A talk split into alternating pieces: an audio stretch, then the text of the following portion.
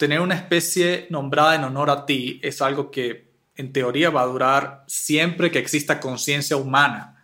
Es algo netamente simbólico. Es como no significa nada, pero significa todo al mismo tiempo. Hola, yo soy Íñigo Alegría y esto es Tripeando. En este podcast tenemos conversaciones con personas increíbles que tienen una cosa en común. Se dedican a perseguir su pasión.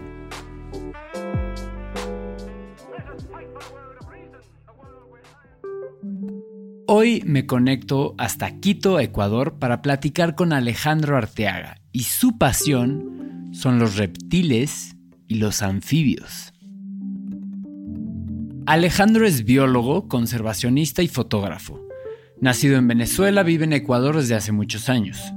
Siendo desde chico un enamorado de los animales y la naturaleza, Ale lleva probablemente toda su vida luchando por proteger la vida salvaje y los ambientes naturales, particularmente de la selva amazónica. Y todo esto lo hace de una forma increíble, efectiva, que trasciende y que genera conciencia con su fotografía, con la publicación de libros y hasta NFTs, pero sobre todo a través de Kamai, su fundación, con la cual busca levantar fondos para comprar invaluables hectáreas de selva y unirlas en una reserva protegida. Y no solo eso, Alejandro también fundó el primer fondo en el mundo dedicado exclusivamente a descubrir nuevas especies. Ahora, la genialidad de esto está en que tanto Alejandro como sus colaboradores buscan levantar fondos al poner en subasta el nombre oficial de las especies que descubren. Y hasta la fecha, Alejandro ha descubierto 29 especies diferentes, algunas cuyos nombres están abiertos a subasta. Esta conversación es altamente relevante porque es urgente hablar de esfuerzos para la conservación y concientizar. Pero también platicamos de sus aventuras en la selva, de la serpiente de Leo DiCaprio, de su niñez alejado de las pantallas, las tribus no contactadas del Amazonas, los camaleones de Madagascar o las misteriosas Cecilias. Yo soy Íñigo Alegría, te dejo con Alejandro Arteaga y muchas gracias por escuchar. Alejandro Arteaga, bienvenido a Tripeando, ¿cómo estás? Gracias, gracias Íñigo, un gusto, pues gracias por la invitación. un honor tenerte, estoy muy emocionado de poder platicar contigo y pues saludos hasta Quito, ¿no? Estás en Quito, si no me equivoco. Correcto. Buenísimo. Oye, al empezar preguntándote por ¿Cuál es la definición de la herpetología o qué hace un herpetólogo? No sé si lo estoy diciendo bien. Sí, sí, correcto, herpetólogo.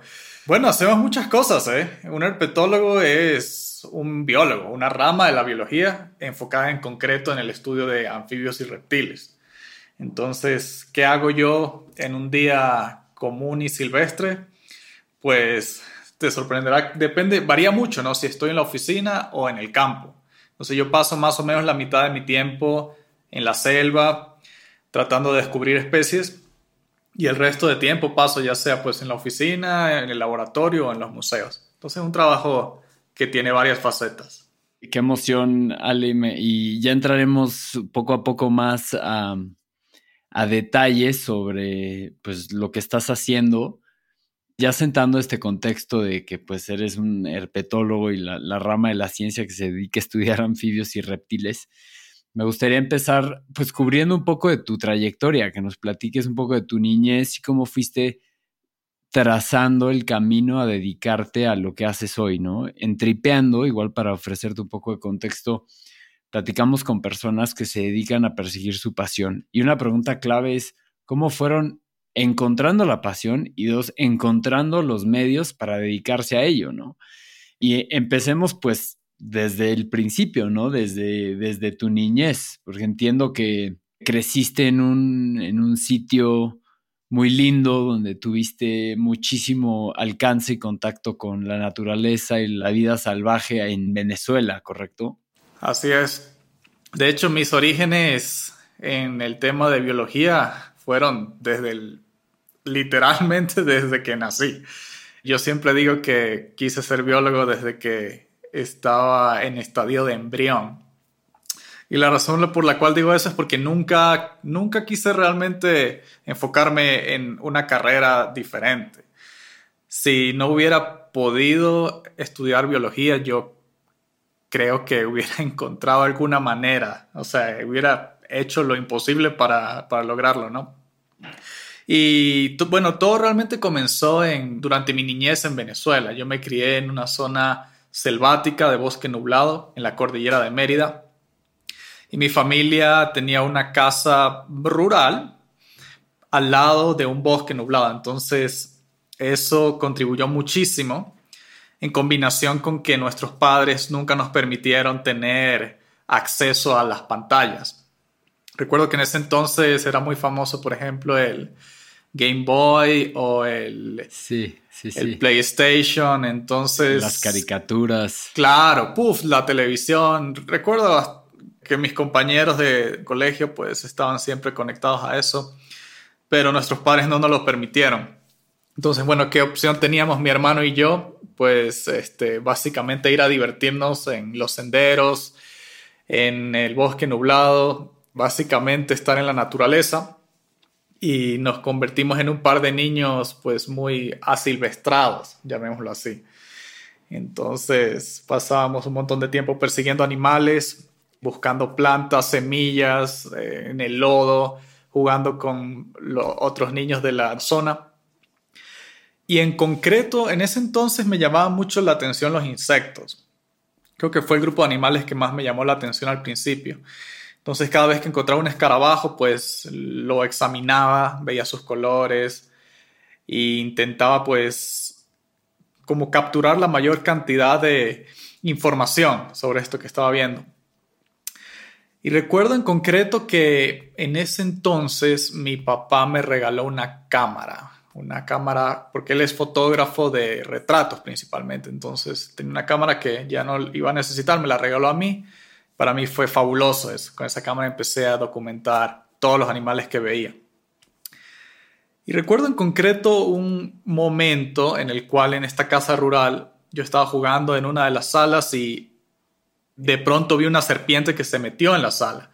¡Wow! Qué, cosa tan cool! Fui a agarrar mi cámara a hacer la foto y vi esta serpiente de colores que se acercaba hacia mí, entonces le empecé a tomar las fotos de repente entró mi mamá, pues, intentar salvarme a mí y mató a la serpiente con un ladrillo.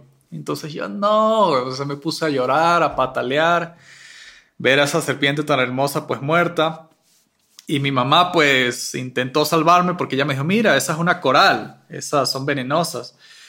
Y bueno, yo no tenía idea. Efectivamente, después aprendí que sí, mi mamá tenía razón, era una coral, pero ella asumió que era una coral, pudo haber sido cualquier otra especie. Y ese fue un momento clave para mí porque dije, no, este animal tan fascinante y realmente nos prácticamente no teníamos idea de qué se trataba.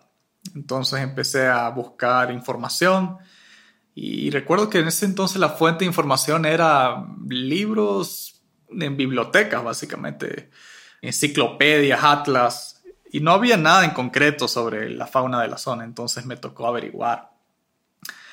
Posterior a eso, recuerdo que estábamos mi hermano y yo jugando en, la calle del sitio donde vivíamos y encontramos nuevamente la misma serpiente debajo como de una bosta de vaca que estábamos ahí pues este volteando, ah, somos una de estas, entonces me llamó mucho la atención y esta vez sabía exactamente cuál era, agarré mi cámara y empecé a hacerles fotos así fue, pues el inicio era muy, muy curioso, supongo, un, chamo pues muy curioso con lo que veía, con, con, todo este grupo de animales que me iba encontrando e intentaba pues documentarlos. Así fue los primeros días.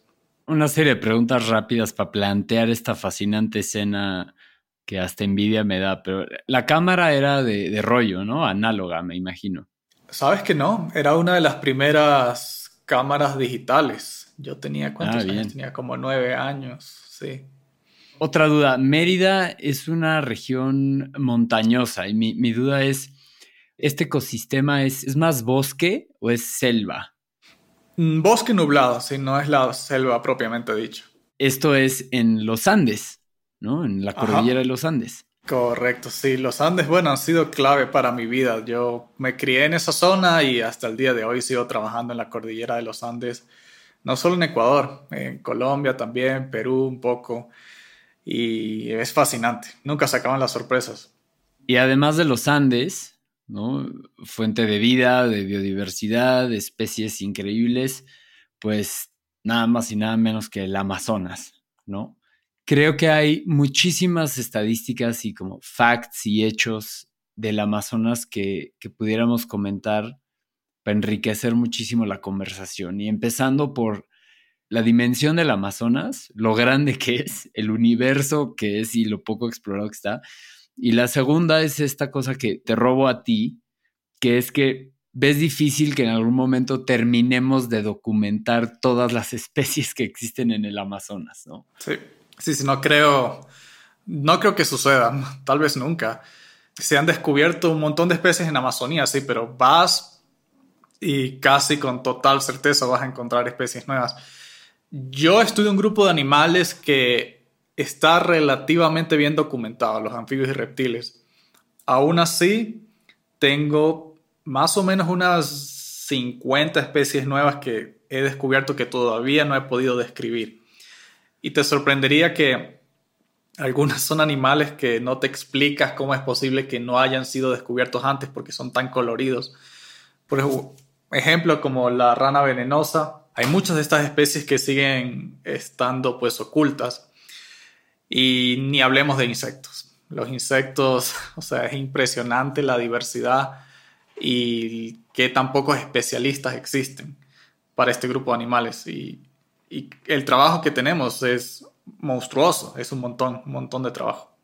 Ya iremos hablando un poco más sobre cómo es tu proceso de adentrarte en la selva, ir a buscar una nueva especie y lo que eso significa. Porque aparte me imagino que has de tener unas anécdotas increíbles que te pediré que nos compartas, ¿no? De qué se siente descubrir una nueva especie.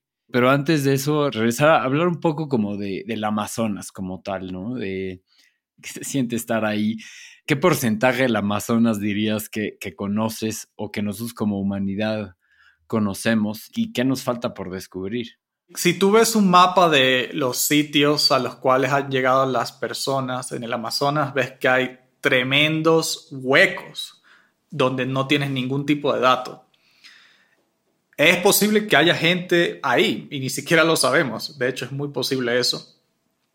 Incluso aquí en Ecuador hay una zona que se llama la zona intangible y tiene ese nombre porque no es permitido ir. Existen dos grupos de personas no contactadas que viven ahí. Claramente, este grupo de gente no quiere ser contactada. Yo lo he dejado muy claro, de manera muy violenta, que no quiere ningún tipo de contacto. Obviamente, por esta razón, no tenemos nada de información de la biodiversidad que puede haber en esta zona. Y en Ecuador es un, un trozo relativamente pequeño, pero si te pones a ver la parte noroccidental, de Perú, gran parte de Brasil, es totalmente desconocido e inexplorado. Claro, llegar ahí es difícil. A veces te toca por vía fluvial, pero hay otros lugares en los cuales no te explicas cómo podrías llegar. Necesitarías helicóptero y tal vez mm, que te lancen ahí de alguna manera para poder explorar. Es impresionante la cantidad de espacios que todavía no han sido estudiados. Sí, eso es algo con lo que me topé investigando para esta entrevista, que las tribus no contactadas son característicamente violentas, o sea, pero de verdad de que no hay forma de que llegar e intentar hacer una ofrenda de, oye, te traje fruta o comida. No, o sea, si te cruzas con ellos, lo primero que recibes es agresión, ¿no? Claro, y tienen sus razones para no querer ser contactados. Si te pones a ver el contacto que hubo entre los conquistadores españoles y, de hecho, sin ir tan lejos, las tribus de México. Estaba leyendo justo el día de hoy que se estimaba una población más o menos de 20 millones de personas y posterior al contacto una disminución poblacional hasta un millón de personas. O sea, es impresionante. Y no solamente causado por la interacción, ¿no? sino por enfermedades principalmente. Entonces esta gente tiene toda la razón de querer permanecer a salvo, prístinos en su lugar donde no necesitan ningún tipo de, de lo que tenemos que ofrecerles. Han de pasarse historias de generación en generación de los traumas que fueron casi completa desaparición de, de, esas poblaciones. Sí, por supuesto que tiene sentido, aunque nos cueste trabajo entender, pues tiene muchísimas razones de fondo. Eh. Oye, rapidísimo, una desviación. Ecuador ha estado últimamente en las noticias por noticias que verdaderamente me emocionan mucho. No quisiera abrir como esta puerta para entrarnos de lleno, pero sé que Ecuador votó a favor de detener la explotación petrolera en zonas de alta biodiversidad. Sé que Ecuador es, también tomaron como política pública la protección ecológica, ¿no? Que suena como es el primer país en tener un, ministerio dedicado a la transición ecológica. Se me hace como impresionante, pero definitivamente suena muy fresco y se agradece mucho leer estas noticias que vienen de, desde allá. ¿Qué cosas te gustaría comentar al respecto de esta? Porque no tengo una pregunta específica, pero quería comentar esa noticia. Bueno, la situación está mejorando. Por lo menos la opinión pública con respecto a temas ambientales está mejorando. Ya no es extraño escuchar que alguien prefiera pues mantener el ecosistema intacto que destruirlo para el bien económico del país, ¿no? Por lo menos ya existe la discusión. Sin embargo, creo que es, yo lo veo más bien como una cortina de humo, te diré. No soy tan optimista con la versión que nos cuentan los medios. Entonces sí, puede verse como una victoria, pero ¿qué está pasando cuando tú vas a los sitios? ¿Realmente ves que ha parado la, las operaciones extractivistas, yo no lo veo. Creo que falta mucho, falta muchísimo por hacer. Y de hecho, tanto que yo decidí, por ejemplo, dedicar mi vida casi exclusivamente a proteger la selva, porque no puedo tolerar ver cómo se está destruyendo. O sea, yo no puedo realmente ir a un sitio tan hermoso y ver cómo está totalmente devastado Mm, a mí me rompe el corazón. Es como no puedo, no puedo sentarme ahí sin, sin hacer nada. Y hay muchas formas en las cuales puedes ayudar. Yo por lo menos he creado una fundación que se llama Kamai y mediante esta fundación estoy canalizando la compra de tierras en áreas que están siendo objeto de minería de oro. Y el objeto de esto es sencillamente pues crear una barrera ante la expansión de la minería. Pero puedes hacer muchas cosas, ¿no? Puedes también crear este, grupos para promover la protección de, la biodiversidad, puedes compartir, donar, tienes muchas maneras de, de, contribuir, cada quien escoge su pequeña batalla. Me gustaría preguntarte sobre la reserva de Pitalala y esta iniciativa que has estado pues más que involucrado y que nos platiques un poco lo que representa para ti esa reserva, lo importante que es proteger, aunque sea solo una hectárea del Amazonas, lo que eso equivale. Y también agregar ya esa compleja pregunta, ¿cómo lidias con lo triste y devastador que es ver en carne propia la pérdida de terreno de selva, ¿no? Sí, te rompe el corazón ver la devastación que está pasando en la parte alta del Amazonas. Y son sitios hermosos. Tú vas y ves como una selva que está que estaba intacta y llegas y ahora solamente es humo, potrero mm, o una mina. Es horroroso. Es difícil de describir, o sea, tienes que estar ahí para poder entender y de hecho aquí tengo una pequeña foto que ilustra el proceso, ¿no? Entonces, literal, estas minas son a cielo abierto. Ahí no sobrevive nada, nada, nada, de cientos de miles de especies a cero. Entonces, el contraste es bastante fuerte. Y al ver esto, yo decidí, no, yo tengo que hacer algo. Tengo que hacer algo y lo que decidí fue crear una reserva porque se ha visto que es la mejor estrategia Ya cuando tienes un área protegida, las áreas protegidas realmente funcionan y es una barrera contra el avance de las presiones humanas. Claro que no es tan fácil conseguir el financiamiento. En especial para mí, yo no soy un conservacionista de profesión, soy un biólogo, investigador. Entonces me tocó adquirir un montón de otras habilidades muy diferentes. Entre ellas, pues, cómo recaudar fondos, cómo comunicar una historia, cómo conmover a la gente, cómo crear aliados en la zona. Entonces me tocó, y me, bueno, me toca adquirir un montón de habilidades nuevas. Pero está funcionando. Te cuento que tuvimos, bueno, y de hecho esta es una noticia que no la he compartido todavía con el mundo, pero conseguimos reunir el 100% del financiamiento para el primer lote de 17 hectáreas.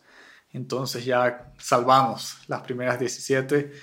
Entonces ya cumplimos el primer objetivo. Una noticia que pues ojalá la pueda compartir esta semana que viene y seguir pues salvando más, más hectáreas. Felicidades por eso de nuevo, Ale. Y también felicidades, de, ya que estamos en las felicitaciones, felicidades por el lanzamiento del libro de Reptiles de Ecuador, que me comprometo a comprar algunas ediciones y es más, hasta los rifaremos ahí con la, con la audiencia y me encantaría platicar un poco más sobre ello, pero para hacer el mejor uso de tu tiempo y si me lo permites, me gustaría platicar ahora de la del Alejandro Arteaga Discovery Fund, ¿no? Que según entiendo es un fondo único porque está dedicado exclusivamente al descubrimiento de nuevas especies, que se me hace no solo emocionante, sino increíble, pero pues platícanos un poco sobre el fondo, ¿no? Em, ¿Qué sales a buscar? ¿Cómo lo buscas? ¿Cómo es descubrir una nueva especie? ¿no? ¿Y qué tienes que hacer desde la parte de campo hasta la parte burocrática? ¿no? ¿A, quién le avisas ¿no? que descubriste una nueva especie? Platícanos todo lo que se pueda alrededor de esa parte. Este fondo para descubrir especies que me dio la gente de Discovery en colaboración con el Explorers Club fue fabuloso para mí. Porque conseguir apoyo para trabajos de sistemática, sistemática es básicamente descubrir especies, es extremadamente complicado. Y es complicado porque gran parte de los fondos de conservación van exclusivamente a las especies más carismáticas que ya se conocen. Por ejemplo, el panda, tigre, cóndor. Entonces, esas son especies que ya se conocen, pero ¿qué tal de los cientos de miles de especies que no conocemos. Claramente nos toca empezar ahí. Y fue esta la razón por la cual apliqué a este proyecto hace como unos tres años y pues lo, lo gané. Recibí la noticia, creo que fue durante la pandemia. Aún así, fui a los sitios, hice las expediciones, las exploraciones. Que, ojo, realmente no eran, el enfoque de las expediciones no era para descubrir especies al principio, era para redescubrir especies que se habían considerado extintas. Yo buscaba a las ranas arlequines. Y estas ranas arlequines son, diría famosas, pero más bien infames porque han sido objeto de la mayor tasa de extinción en anfibios. Más de la mitad de las especies se han extinguido, son unas ranitas hermosas de miles de colores que antes eran hiperabundantes y ahora pues ya no las encuentras por ningún lado. Yo hice una serie de seis expediciones para encontrar estas ranas y fracasé porque no encontré ninguna a pesar de que hicimos montones de esfuerzos, traje un montón de gente, amigos, colegas, biólogos, todos buscamos juntos y, nada. Pero al estar regresando a la ciudad, tuvimos la fortuna de encontrar una especie nueva de serpiente. En cambio, no buscábamos serpientes, estábamos buscando anfibios que estaban extintos. Y la moraleja de esto es que el trabajo de biólogo de campo es altamente impredecible. A veces estás enfocado en el objetivo, se te pasan al lado un montón de oportunidades. Y este fue precisamente el caso, pero a mí no se me pasó la oportunidad porque yo también soy experto en serpientes. Entonces logré identificar este animal que encontramos en un cementerio, una pequeña culebrita, y la llevamos pues al, museo, al laboratorio, tomamos muestras de ADN, hicimos análisis y descubrimos que es especie nueva. Pero yo en el momento que la vi sabía que era especie nueva. Yo la vi y dije, esto, esto es diferente. Es diferente a todo lo que yo había visto, a lo que tenía de datos para el libro de reptiles de Ecuador. Dije, esto tiene que 100% ser nuevo. Es emocionante, a mí me encanta. El proceso de descubrir especies es, yo creo que es lo que más me gusta hacer y es, es como inspirador. Nunca te cansas, siempre hay una nueva. Y es un poco como, como descubrir y atrapar los Pokémon. Casi que en la vida de adulto no cambia mucho realmente. Sí. Dentro de las especies que has, que has descubierto, entiendo, no sé si a nivel fundación o tú personalmente, pero contaba casi 29 por ahí. Igual sé que en el fondo, o sea, en la página del fondo dicen que quizá más de 100, de 100 especies, pero bueno, de cualquier forma de tu página personal hablas de un murciélago, una araña, una mariposa, dos salamandras, siete geckos, tres camaleones escarabajos, ranas, orquídeas, serpientes, vipers. Pregunta muy rápida. ¿Cuál es la diferencia entre una serpiente y una viper? Bueno, no sé cómo decir el viper en, español. ¿Cuál es la diferencia entre serpiente y víbora? Y la otra es, ¿qué son las cecilias? Sí, las... Ok, la diferencia entre serpiente y víbora es que todas las víboras son serpientes, pero no todas las serpientes son víboras. Serpiente es un término que agrupa tanto a víboras como a culebras, como a boas, como a pitones. Entonces tienes que ver, la víbora es un subconjunto de las serpientes. Y las cecilias, a pesar de que se ven como serpientes, son un grupo totalmente diferente. De hecho, son anfibios sin patas son más cercanos a las ranas y salamandras que a las serpientes.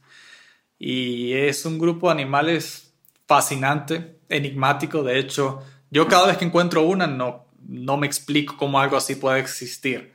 Es como una lombriz, pero súper muscular, lisa, como jabonosa. De hecho, cuando la agarras, se, como que se te escapa, como si fuera un jabón. No la puedes ni agarrar, tienes que ponértela así en la, en la camiseta. No, y la. Para intentar atrapar. Y, la boca. Abre la boca y es. Parece un alien, eso es así como un montón de dientes que no te explicas por qué necesita tantos dientes, pero luego entiendes que su dieta es principalmente enfocada en lombrices y en animales viscosos. Entonces, claro, el animal tiene que capturar a la lombriz y ingerirlo como un espagueti. Y claro, esto sucede pues gracias a ese montón de colmillos curvados que tiene. No tiene abuela, como decimos acá, la, esa foto que tienes de la Cecilia que descubrieron es ahora que, generamos imágenes con inteligencia artificial con relativa facilidad, yo que lo vi dije, no, esto, esto no puede ser real. Pero para la audiencia dejaremos una referencia a, las Cecilias, que es lo más cercano a un alien que, que, se puedan, que se puedan imaginar. Pregunta muy ambigua, abierta para ti, pero ¿alguna otra anécdota que hayas tenido? Bueno, estoy seguro que miles, ¿no? Por lo difícil y majestuoso que es estar en la selva, pero sobre algunas de las especies que has descubierto, ¿no? De alguna que hayas encontrado que no esperabas o cómo ha sido para ti alguno de estos increíbles descubrimientos. O la serpiente de DiCaprio. Ah, también. ¿Qué onda con la serpiente de, de Leo DiCaprio? bueno, es las historias que me han sucedido en el campo son casi inagotables porque cada expedición resulta en algo diferente. Ahora que estamos hablando de las Cecilias, me acordé que cuando descubrimos la Cecilia gigante, recuerdo el momento en cruzando este animal entre un borde entre potrero, la selva, y de hecho yo no fui la primera persona en verlo, Amanda, una bióloga que también trabaja en la fundación, gritó, ¡Ah, Cecilia, Cecilia! Y sí, claro, el proceso de atrapar una Cecilia es divertido porque ves como que la otra persona está así como que con un espagueti jabonoso y tú le intentas agarrar como, ah, como piensas que la otra persona es incompetente, pero tú vas y la agarras y también se te escapa. Y es un proceso pues muy, ah, muy divertido porque estás intentando que este animal no se te vaya, ¿no? Y parece un jabón. Entonces lo logramos pues inmovilizar entre los dos y, claro, pues en, un momento fue como, yo creo que ella o alguien más que estaba con nosotros nos preguntó, ah, estaba un guardaparque, nos preguntó, mira, ¿y qué es eso? ¿Qué es eso? Parece una cuica, es culebra. No, no, no, no, esto es una Cecilia, es más cercano a los anfibios. Y empecé a explicarle a este guardaparque el poco conocimiento que hay sobre estos animales. Y él me dice, ah, pero eso, eso le decimos pudridora por acá. Eso pica y eso mata. Y yo le explicaba, no, los cecílidos no son venenosos. Y yo le comenté eso, te lo juro, fue, no, no exagero, debió haber sido unos dos meses antes de que se publique oficialmente el primer estudio que confirma que las cecilias son venenosas. Entonces yo le pasé información al guardaparque, información que en ese momento era cierta, pero no pasaron un par de meses, un nuevo estudio salió publicado en el cual se confirma que las cecilias de hecho tienen glándulas de veneno en sus dientes. Entonces, eso te demuestra que a veces los biólogos queremos pues comunicar información, pero ¿qué tal si la gente de la zona realmente tiene la información correcta? Tú piensas que todo lo que has leído, todo lo que has estudiado es correcto y la persona que vive en el campo, que no ha leído al respecto de los cecílidos, sabe menos que tú, pero no, realmente no, tal vez ellos tienen información que tú no tienes y luego se confirma. A mí eso me pareció fabuloso, aprender de esa manera. Y de hecho la Cecilia a mí me mordió ese ejemplar, pero no me pasó nada. Entonces yo asumo que estas glándulas de veneno que tienen son para paralizar e inmovilizar exclusivamente a las lombrices y no tienen mayor efecto con las personas. Y con respecto a la serpiente de DiCaprio, el descubrimiento de esta especie también fue, fue bastante inesperado. De hecho... Qué, linda está, ¿eh? es, hermosa. Sí, sí, sí, el color, los ojos y la biología de, de la serpiente de DiCaprio es algo único. Esta serpiente la encontramos en un sitio que se llama Reserva Chucantí. Queda en el Darién de Panamá, una zona que está poco explorada y nos tocó, para llegar a este sitio, nos tocó caminar como, a ver, no, primero nos tocó estar a caballo, como cuatro horas, cinco horas, luego caminar dos horas y media hasta llegar a un sitio en el cual se habían estrellado dos helicópteros. Eso también me pareció súper loco, que existan estos rastros de helicópteros ahí. Y ahí nos pusimos a buscar, en la selva, en una noche de lluvia. Sabíamos que esta serpiente podía estar en esa zona porque tengo un colega herpetólogo panameño que ya había ido a la zona y me mostró fotos. Entonces dijimos, bueno, vamos a ir. Yo volé desde Ecuador para intentar conseguir esta especie porque sabía que era algo especial. Y luego de, creo que fue la quinta noche de búsqueda de campo, la quinta y última noche, o sí, última noche, ahí la encontramos. Encontramos, estaba pues deslizándose ahí entre las hojas de una palma y bueno, se acercó a nosotros y fue mágico ver ese animal pues como se en la lluvia, cómo se movía como si fuera pues se deslizaba así entre la vegetación. a mí me encantó ese momento, la verdad.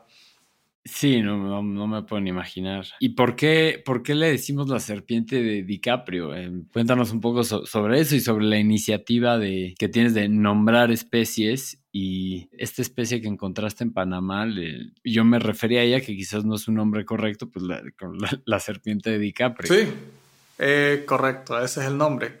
¿Y por qué se llama serpiente de DiCaprio? Simplemente porque Leonardo DiCaprio decidió apoyar nuestro proyecto de el libro de reptiles de Ecuador y una serie de proyectos asociados al descubrimiento de especies nuevas. ¿Y qué hacemos como científicos? No es algo para nada nuevo.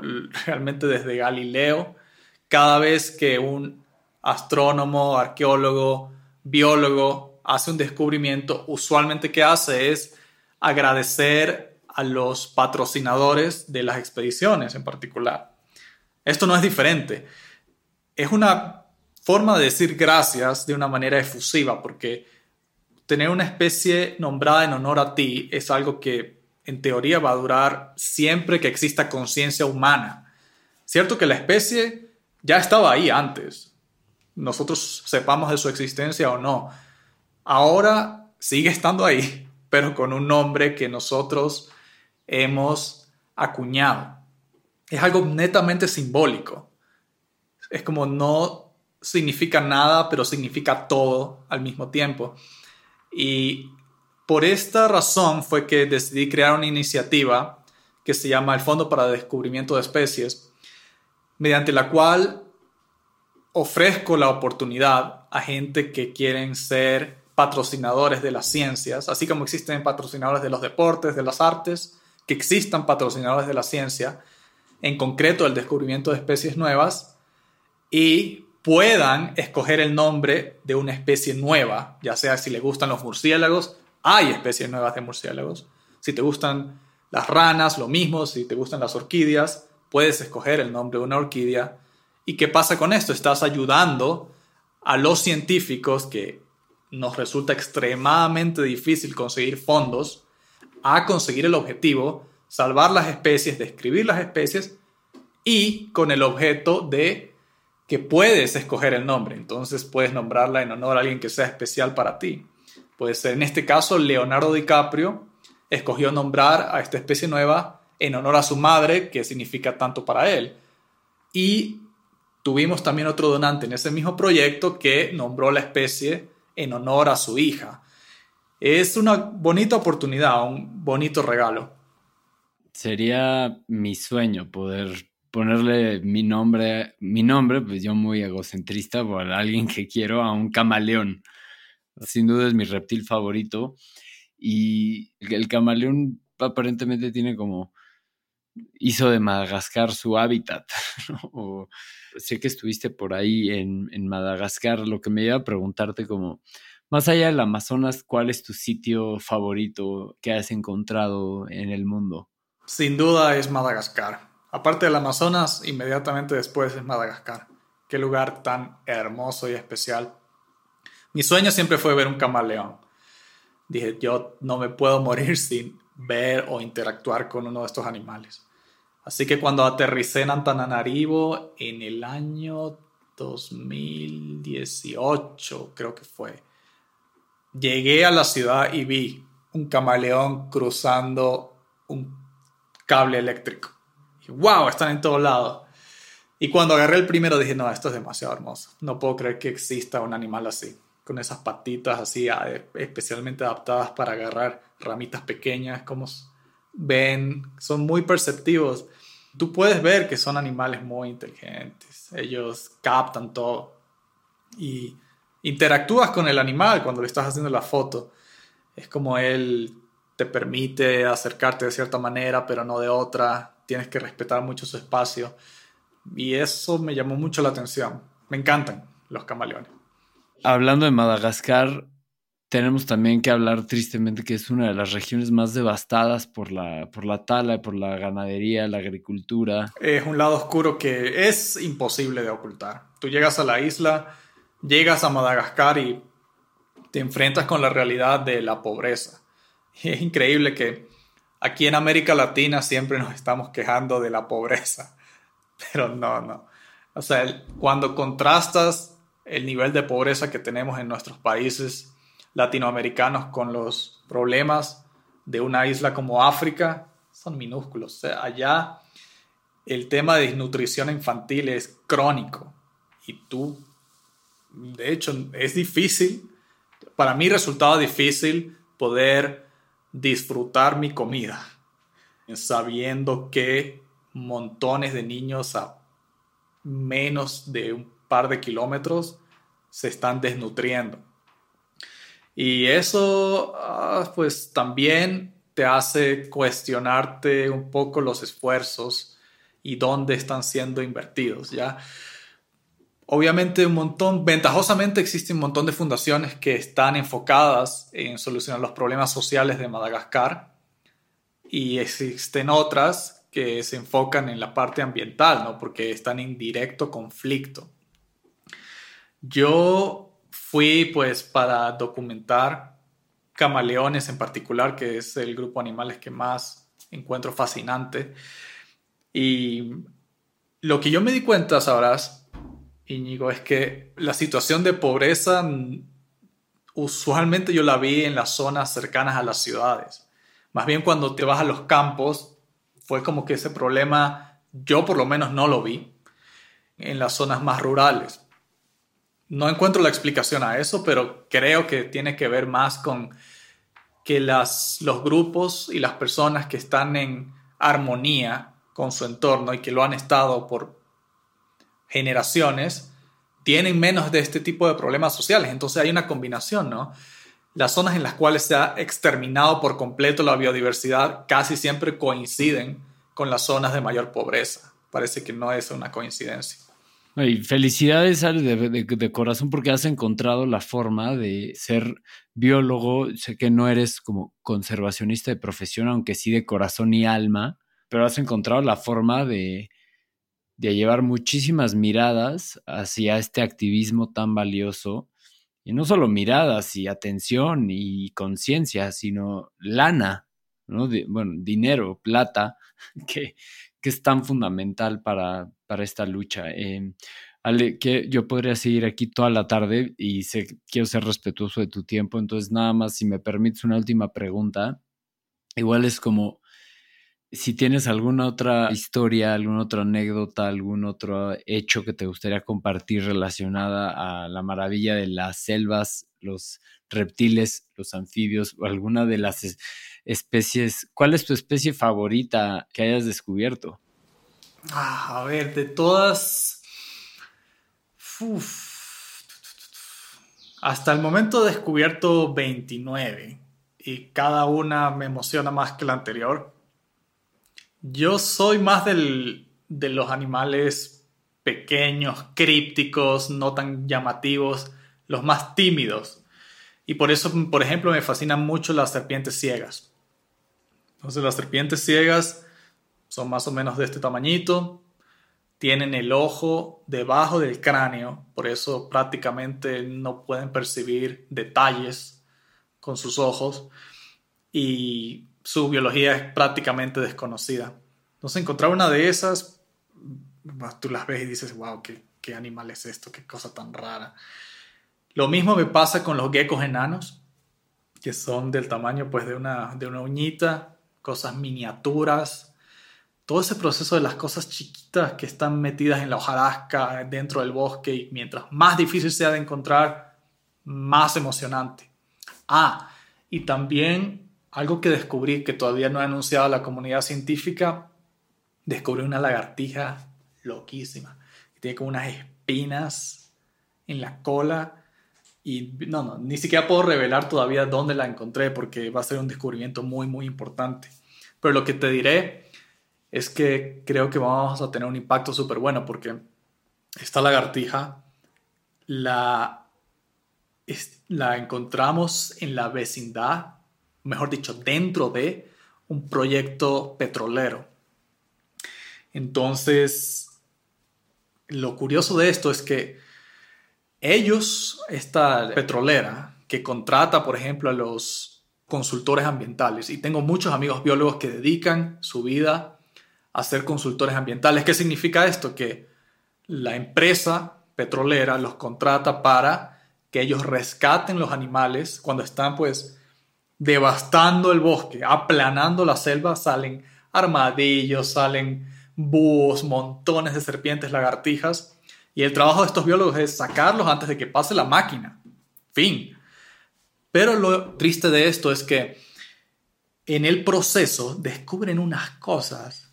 Tengo una, una amiga que me manda unas fotos de, los, de las cosas que encuentra. Especies que yo llevo buscando años. Las encuentro y salen miles, boas que son rarísimas y también especies nuevas. Entonces ellos no pueden documentar, no pueden comentar. Yo recibí esta foto como que, como que un, algo de manera totalmente de incógnito. Entonces, es algo secreto que me llegó. Y ahí fue que pues encontramos una, una de estas especies nuevas. entonces yo quiero usarla como emblema para saber lo que está sucediendo en las petroleras en Ecuador, que tenemos especies impresionantes que están siendo devastadas y no se está haciendo absolutamente nada para protegerlas.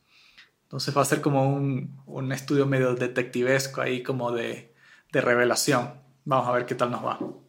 Si, si yo me dedico a hacer podcasts y de verdad es que hago podcasts narrativos aparte de estos de charlas y me encantaría, te ofrezco poder hacer un podcast para contar la historia de, de estas especies. Pues, la verdad es que haciendo entrevistas con algunos de tus colegas, contigo, etcétera, podríamos hacer algo increíble. Sí, hay que contar esa historia. Sí, de verdad, de verdad que sí. Me, encantaría, sería, sería un honor poder apoyar y ser parte. Yo soy un muy fiel creyente del poder de la palabra hablada y de los podcasts y pues del storytelling, ¿no? Cosa que tú también haces con tu cámara y en tus redes sociales pues me despido, no sin antes agradecerte muchísimo por, por, tu tiempo y aprovechar para que todavía estamos al aire para dejarte una invitación para hacer un 2.0. Tenerte nuevo en este espacio será buenísimo. Y Ale, muchísimas gracias. Gracias por compartir y felicidad por todo el trabajo.